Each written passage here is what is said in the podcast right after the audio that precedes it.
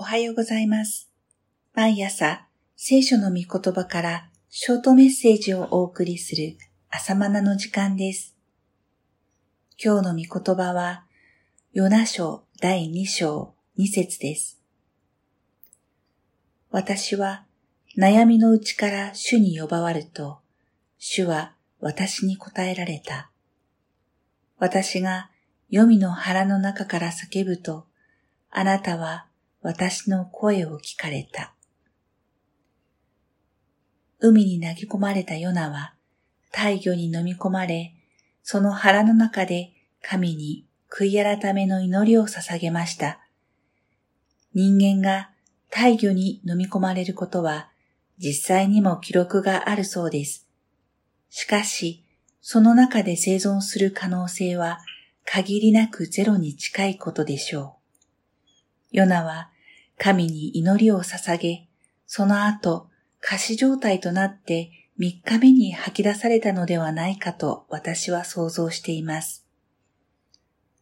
さて、第2章はヨナの祈りです。神に本音でぶつかっていったヨナは、悔い改める時も本音です。神は私たちの本音の祈りを喜ばれます。大きな声であろうが、小さな声であろうが、正直な祈りは神に届きます。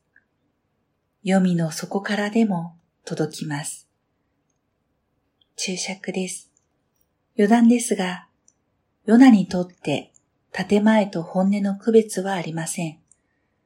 それがあるのは日本人特有の文化です。建前と本音を使い分けるので、忖度文化が生じます。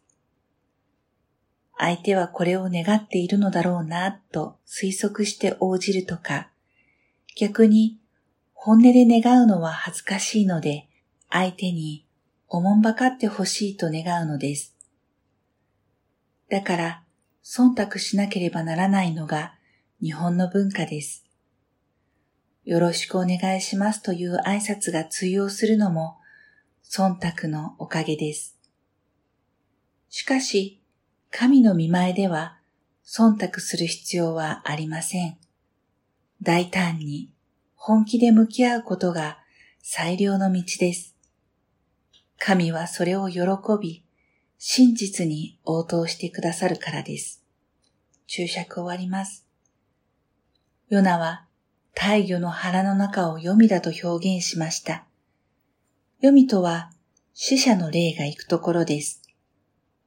そんな絶望的なところからでも、食いし、砕けし、魂の祈りは神に届きます。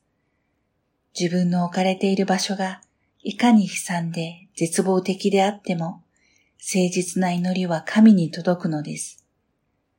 今、あなたは大魚に飲み込まれたかのような環境に置かれているでしょうかまさに私たちの住む世界は行いによって評価される成果主義という大魚の中に飲み込まれているかのようです。